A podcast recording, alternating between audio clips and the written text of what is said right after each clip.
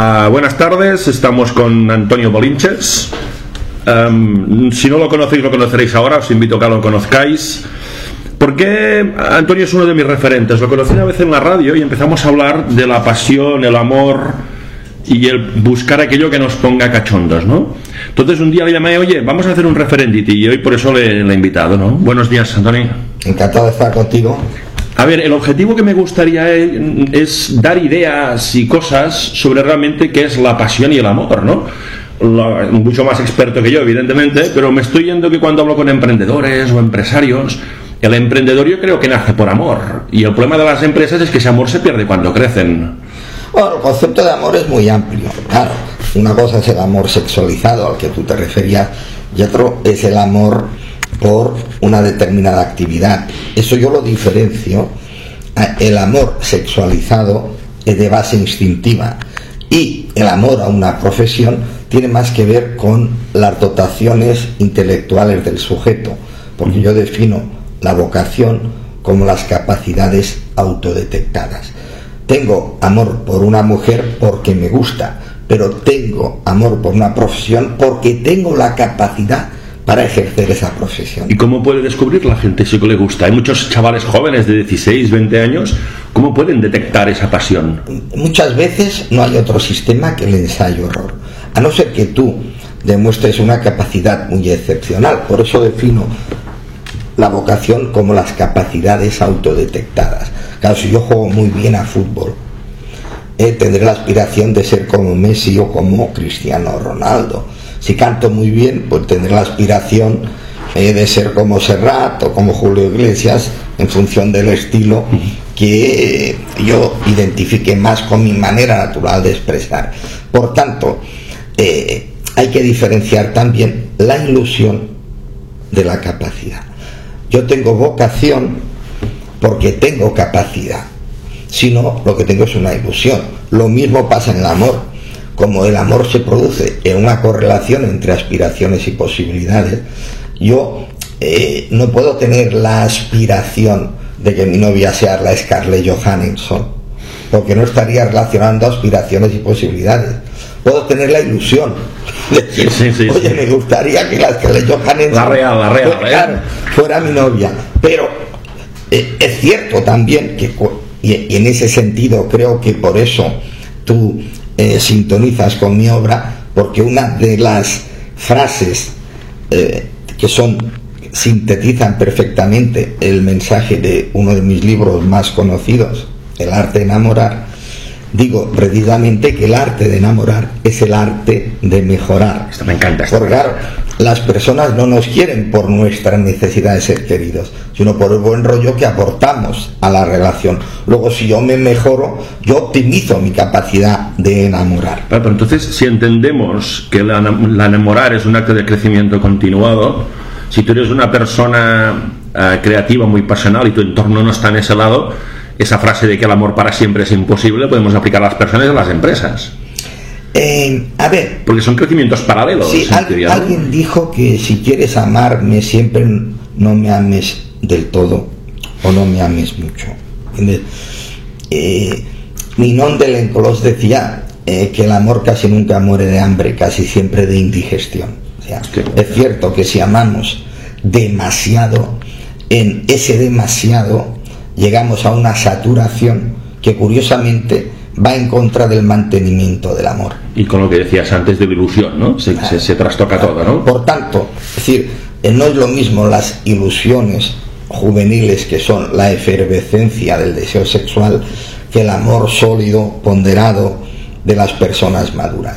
Eh, Cada edad de la vida nos permite enamorarnos, pero las condiciones, los requisitos que necesitamos para enamorarnos van variando si maduramos. Claro, si no hay un aprendizaje vital, siempre nos enamoramos de manera frívola, superficial o simplemente guiados por el principio de placer o el deseo que nos genera el sujeto erótico.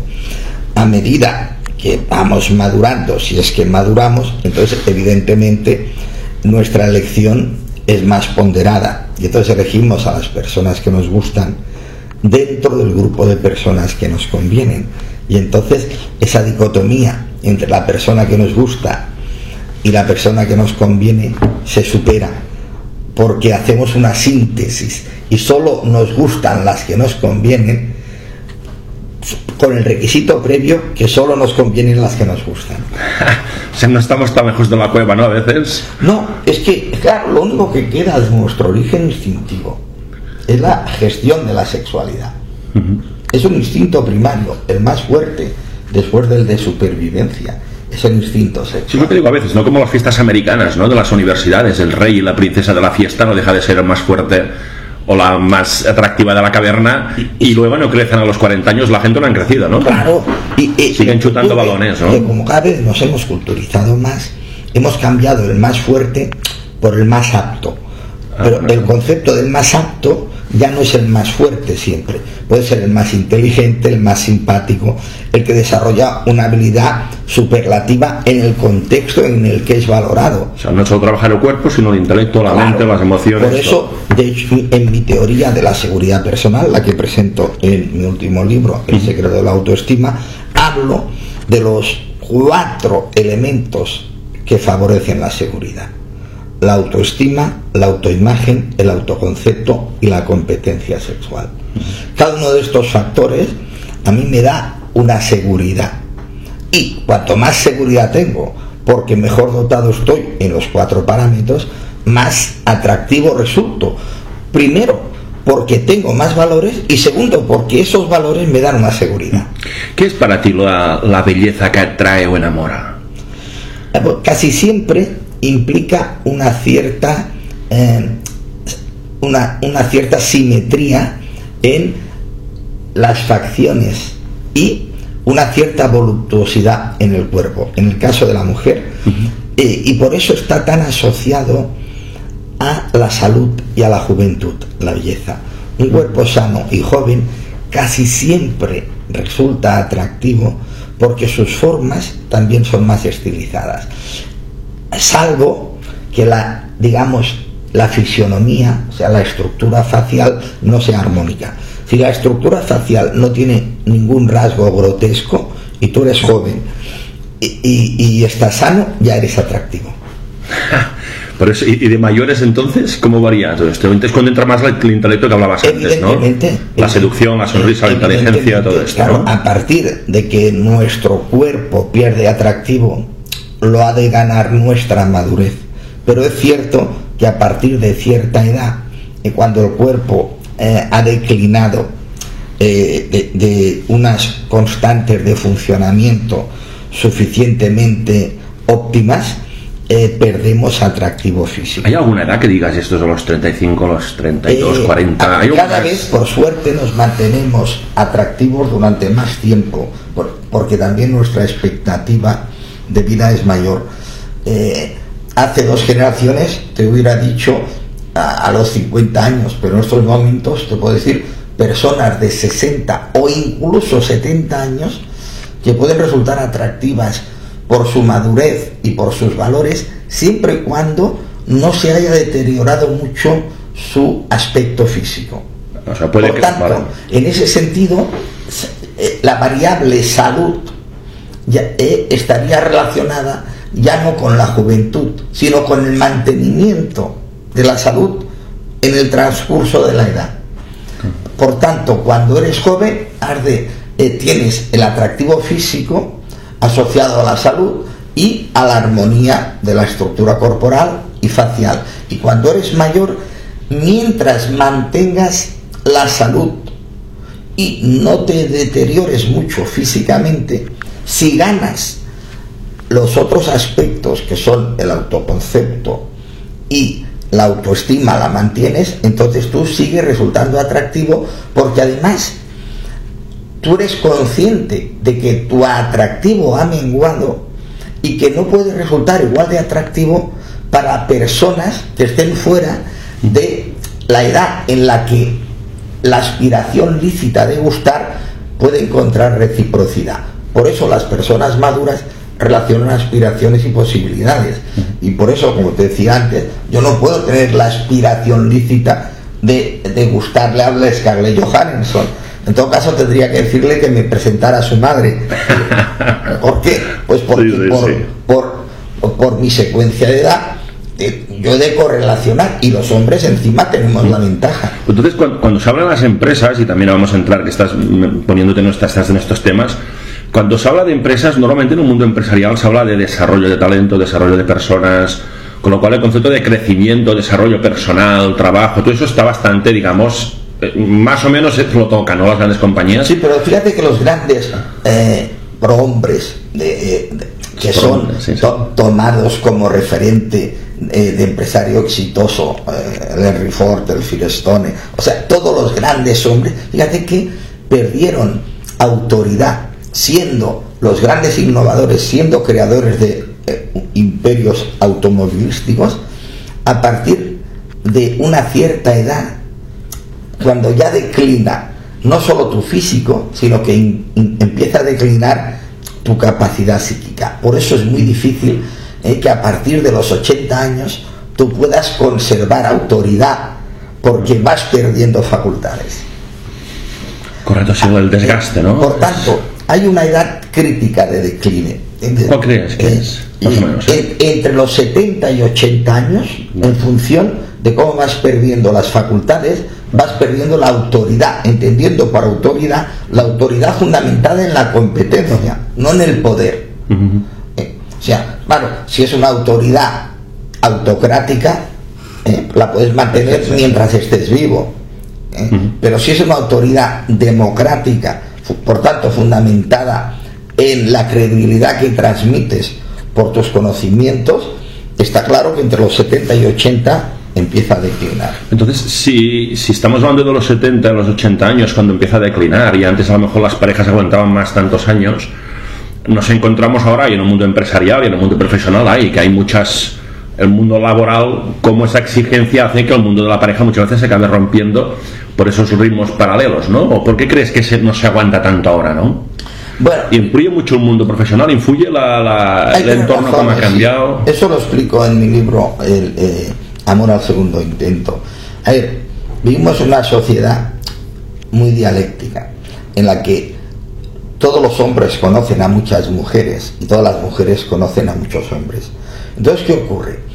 Que previamente porque el instinto primario todavía es esencial para motivar el deseo sexual y el deseo sexual siempre es más álgido hacia sujetos eróticos desconocidos que hacia los que ya conoces, pues por eso es tan fácil que eh, se, se produzcan infidelidades y enamoramientos alternativos. ¿Por qué? Porque todo el mundo está en contacto con sujetos eróticos que pueden resultar atractivos, porque parte de esa atractividad, como tú decías muy bien, está relacionada con la novedad. Es un nuevo sujeto erótico. Y lo nuevo siempre genera un plus de deseo sexual. Y de aquí ligas un poco el crecimiento, ¿no? El hecho de la pareja ir creciendo ese amor para tener cosas nuevas en el día a día, ¿no? Tanto es así que una de las maneras en que defino el amor de las personas maduras eh, es que eh, amar maduramente es renunciar a las personas que te gustan por respeto a la persona que quieres. Porque claro, la fidelidad eh, es un constructo cultural, pero ese constructo cultural eh, tú lo aceptas voluntariamente.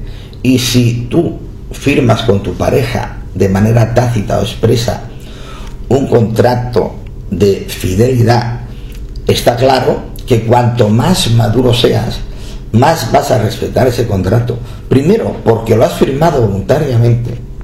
Y segundo, porque aceptas esa convención. No solo por respeto a la persona que quieres, sino por respeto a la propia congruencia de haber decidido compartir esa relación en clave monogámica, lo cual implica infidelidad. Otra cosa es que tú, por tu inmadurez, te lo saltes, o otra cosa es que hay un pequeño porcentaje de parejas que son parejas abiertas. ¿eh? Eso, claro, que es fidelidad, ¿no? Claro. Eh, sin, sin fidelidad y porque los dos se permiten eh, mantener relaciones extramatrimoniales eh, recíprocamente consentidas Bueno, pero no es lo habitual lo habitual es que la pareja se mantenga bajo el principio de fidelidad. Otra cosa es que esporádicamente ese principio se pervierta o no se observe, puesto que casi el 50% de las personas en una convivencia de 10 años han sido en algún momento infieles a su pareja. El 50%.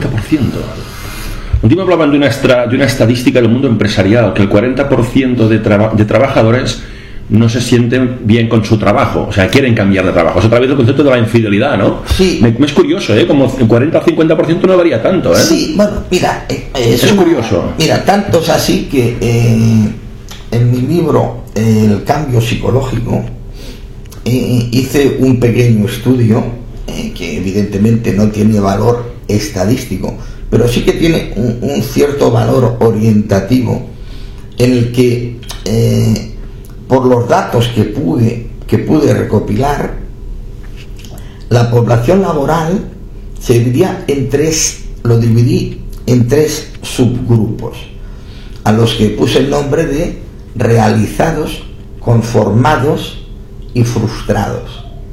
Realizados son los que nos dedicamos a algo que nos gusta porque, y podemos expresar una parte esencial de nuestras capacidades tenemos sentimiento de utilidad existencial y nos sentimos realizados en el ejercicio de la función.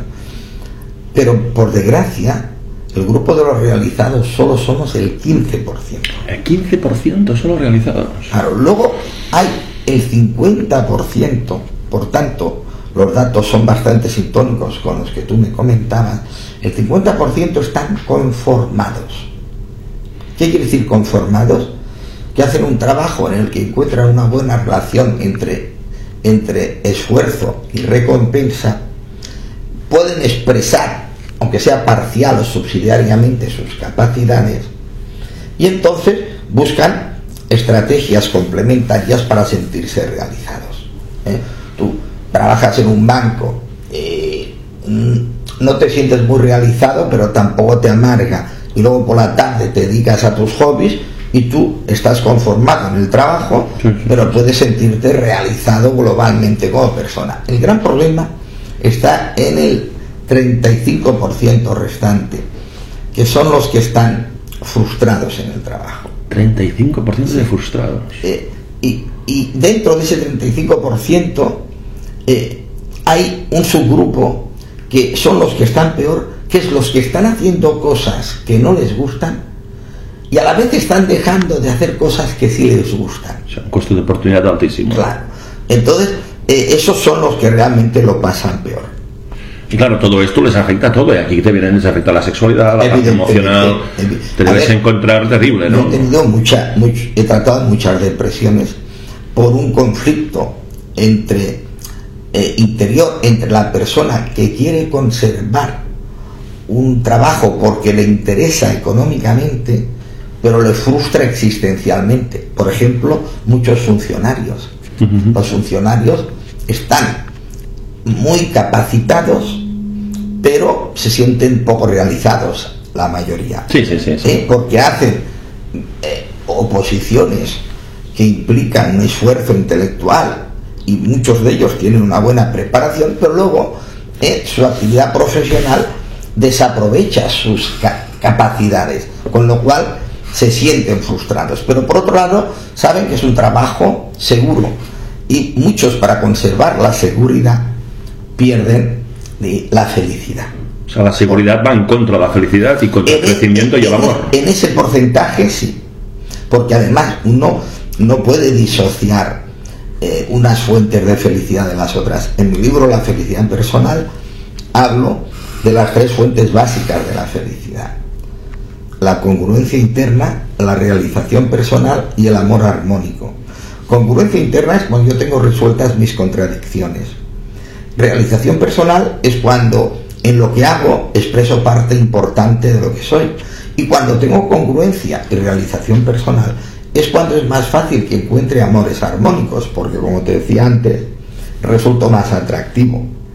Pero claro, es muy difícil que si yo estoy frustrado en el trabajo, es muy difícil que si yo tengo una incongruencia porque hay un desfase entre lo que soy y lo que quiero ser y lo que hago y lo que quiero hacer. Es muy difícil que esto no afecte a mis relaciones interpersonales. Por tanto, no voy a resultar un sujeto amoroso igual de adecuado que si me siento realizado. Por eso, eh, todas las fuentes de la felicidad están interconectadas. Y ojalá eh, encontráramos en las tres la vía que nos permite ese equilibrio interno, esa expresión de capacidades y es ese amor armónico.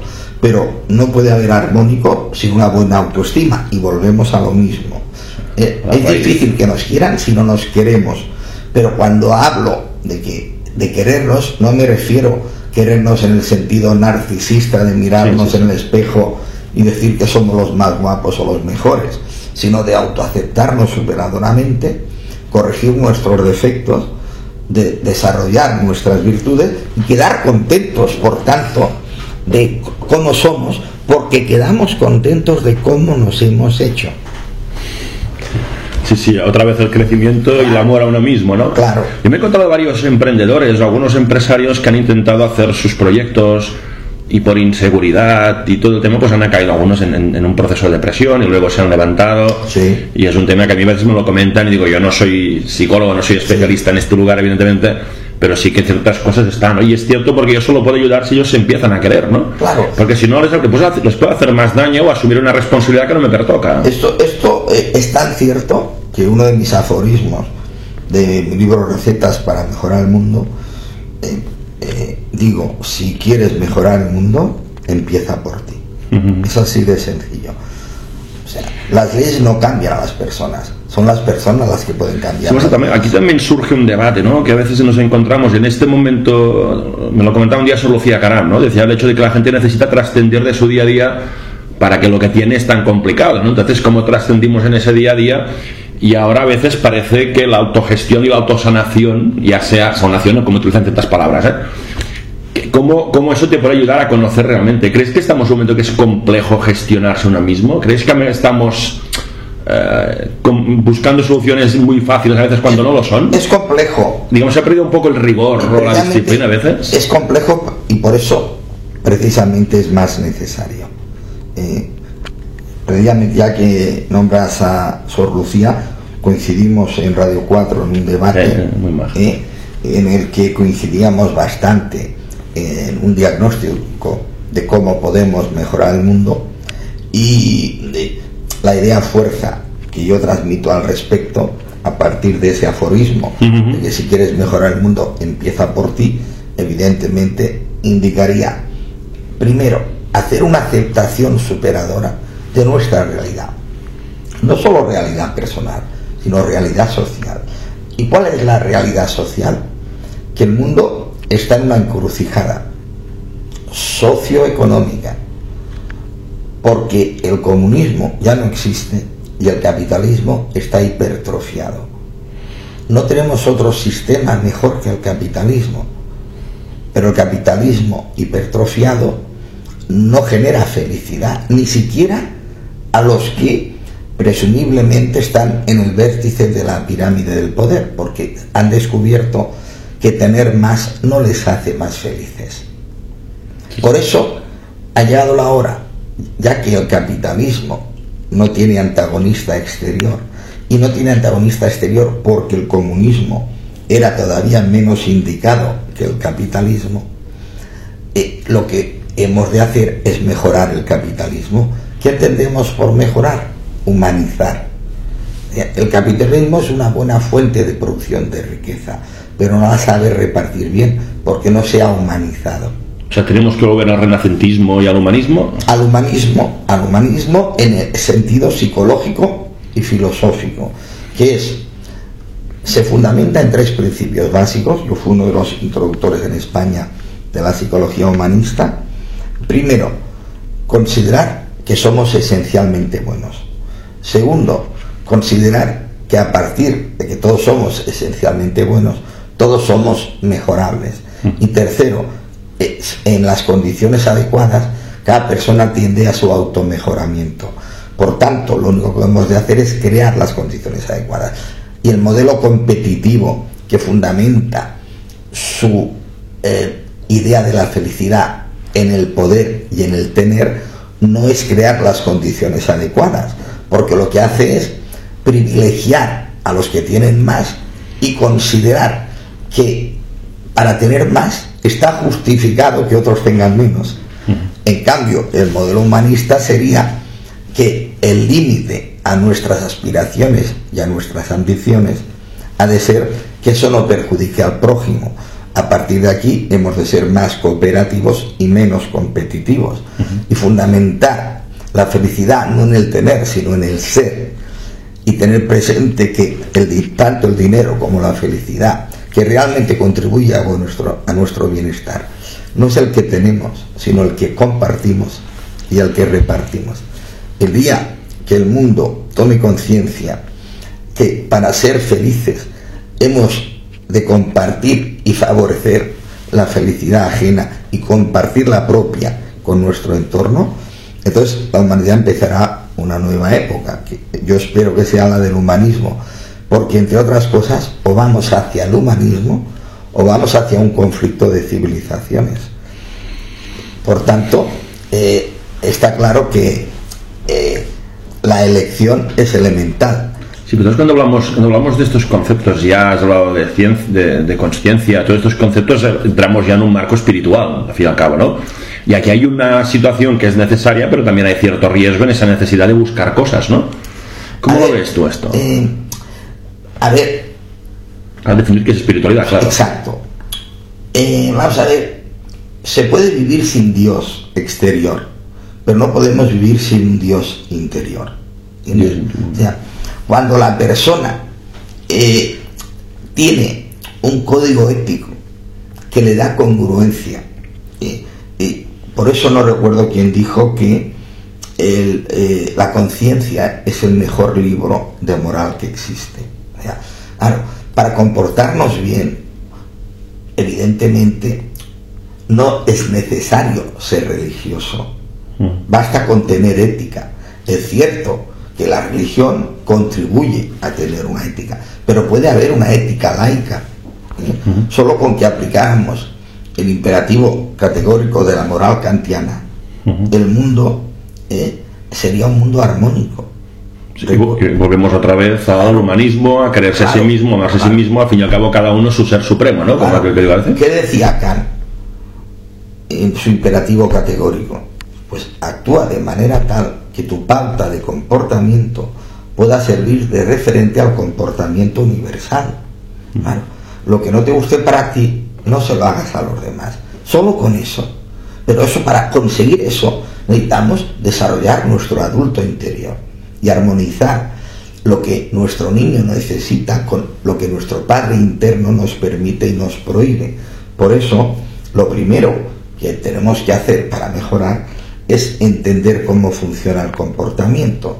Y en mi libro, El secreto de la autoestima, lo explico de manera fácil y asequible y, solo leyéndolo, la persona eh, sabe detectar las fuentes de su inseguridad y encuentra las claves para automejorarse a sí mismo y por tanto, a partir de ahí, la forma de crear relaciones más constructivas con el prójimo, que es lo que favorecerá que nuestra sociedad pueda ser mejor de lo que es.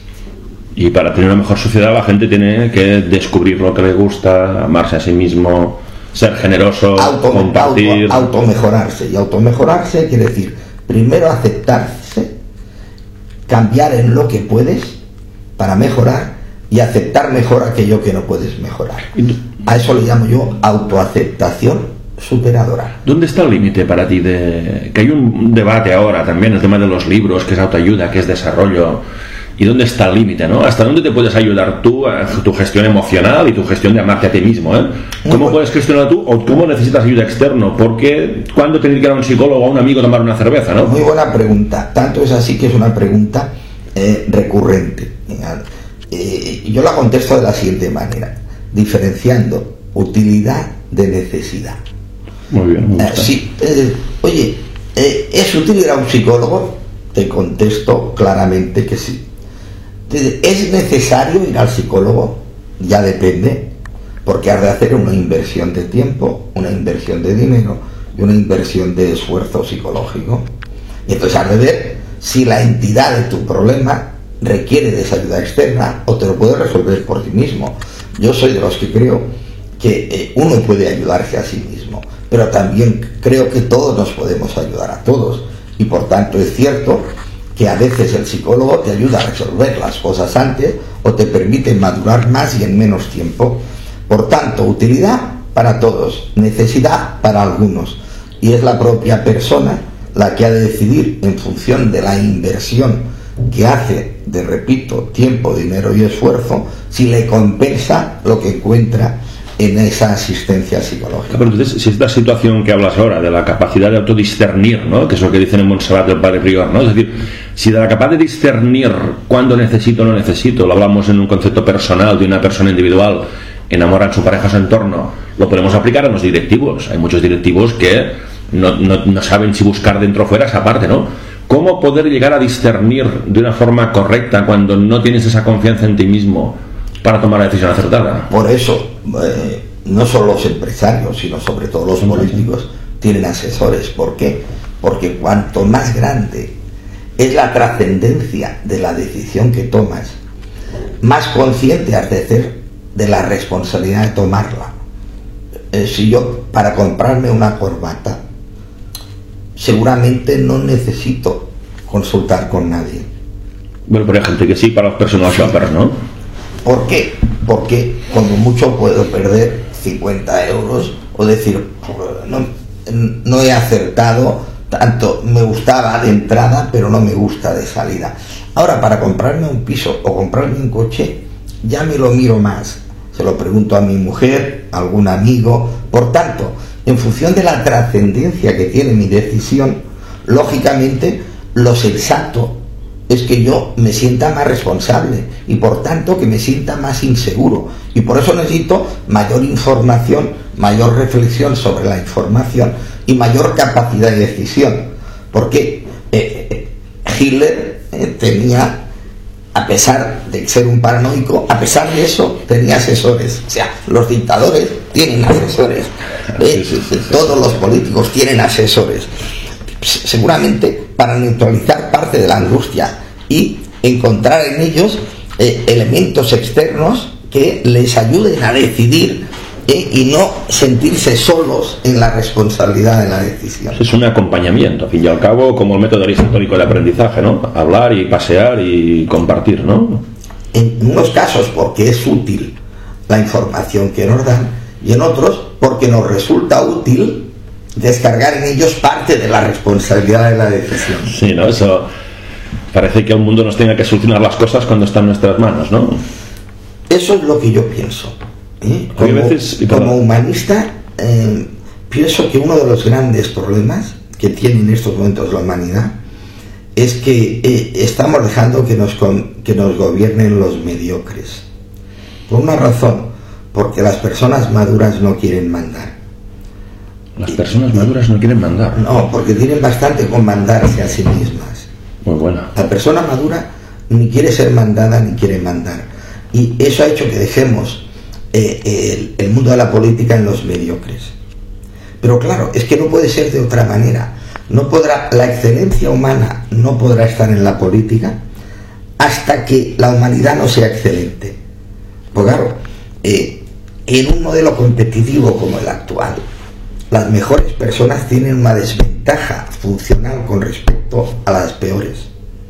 Porque los mejores tienen más ética y los peores no la tienen y en un modelo competitivo está claro que no gana el mejor, sino el menos ético. Da para, mucho debate pues esto, ¿eh? Este es un tema para un próximo libro que estoy preparando sobre eh, una teoría mía sobre la incompetencia de los políticos. La incompetencia de los políticos. Pero que es mundial, es mundial, ¿eh? Sí. ¿Nos puede hacer una pequeña píndola o...? Sí, que los políticos eh, se están eligiendo por eh, la dinámica del funcionamiento social y el descrédito de la propia clase política, los estamos eligiendo por selección social negativa. Sea, no son por las mejores facultades, sino, sino por las peores facultades, que son las que permiten mayor promoción por medios menos éticos. Ah, si no, ¿cómo te explicas que esté mandando Putin? ¿Cómo te explicas que esté mandando o haya mandado Sarkozy? Mm. ¿Cómo te explicas que esté mandando Rajoy? O sea, sí, eh, no hay líderes mundiales desde una perspectiva humanista, quizá el único en que eh, generó una cierta ilusión fue Obama y también ha visto como los poderes fácticos han dificultado parte de sus buenos deseos de cambio. Él no ha podido cerrar ni Guantánamo, que fue uno de sus, de, sus primeras decisiones. O sea, el poder establecido eh, tiene sus propios mecanismos de perpetuarse y lógicamente eh, en toda estructura piramidal hay un funcionamiento viciado, por no decir mafioso. Es decir, que es que los que no se someten al modelo prevalente quedan excluidos del modelo. ¿Y se fomenta la incompetencia o no se potencia el la clientelismo y la mediocridad? Eh, si, no, ¿cómo te, explicas eh, la mediocridad promedio de todos los ministros que tuvo en su momento Zapatero? Porque él era un mediocre. Entonces, claro, excepto un par que tenían que saber porque eran los que llevaban economía, él para sentirse presidente necesitaba mandar a otros más tontos que él.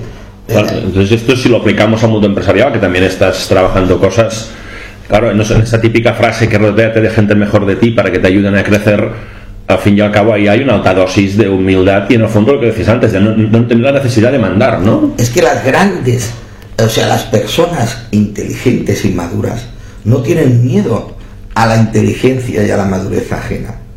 Eh, eh, esa frase que tú resumías la expresaba muy bien David Ogilvy, el creador de una de las primeras multinacionales de la publicidad, que cada vez que nombraba un delegado en los distintos países donde se fue implantando, le regalaba al, responsable de la delegación una matrioska, esas muñecas rusas que se descomponen en otras de inferior tamaño y en, el más, en la más pequeña que pudiera albergar el mensaje, ¿eh? les escribía una nota y les decía, si siempre contratamos a gente más pequeña que nosotros, nos convertiremos en una empresa de enanos. Si siempre contratamos a gente más grande que nosotros, nos convertiremos en una empresa de gigantes. ¿Cuál es el problema? Que los políticos contratan a enanos y por eso los políticos están tan desacreditados y hacen tanto daño, que son un mal ejemplo para la sociedad y además malversan los caudales de todos por incompetencia cuando no por corrupción. Y para ir acabando un poquito también, para ya no, por el tiempo que nos estás dando, eh, hablas de madurez. Eh, ¿Qué es para ti la madurez a nivel personal y ese vínculo a la empresa? Entre pocas palabras. La madurez es la autoconciencia de que tenemos capacidades, de la que las estamos utilizando adaptativamente y que además hemos gestionado de manera exitosa los malos momentos de la vida. Por eso yo diferencio seguridad de madurez. Yo soy seguro cuando me valoro bien en los cuatro parámetros de mi teoría de la seguridad personal. Si yo tengo una buena autoestima, buena autoimagen, un buen autoconcepto y una buena competencia sexual, yo soy una persona segura. Pero todavía no soy una persona madura.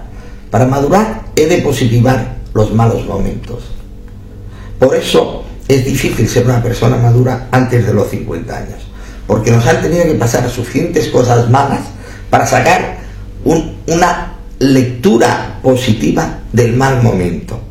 En definitiva, la madurez no son más que malos momentos bien asimilados. O sea, no deja de ser fracaso, adversidades delante de la vida y relativizarlos. gestionadas que han permitido un aprendizaje vital. Y uno de los grandes dramas de muchos empresarios es que han confundido seguridad con madurez. Creen que son maduros porque han tenido éxito, pero si ese éxito eh, no ha implicado superación de dificultades, solo son seguros.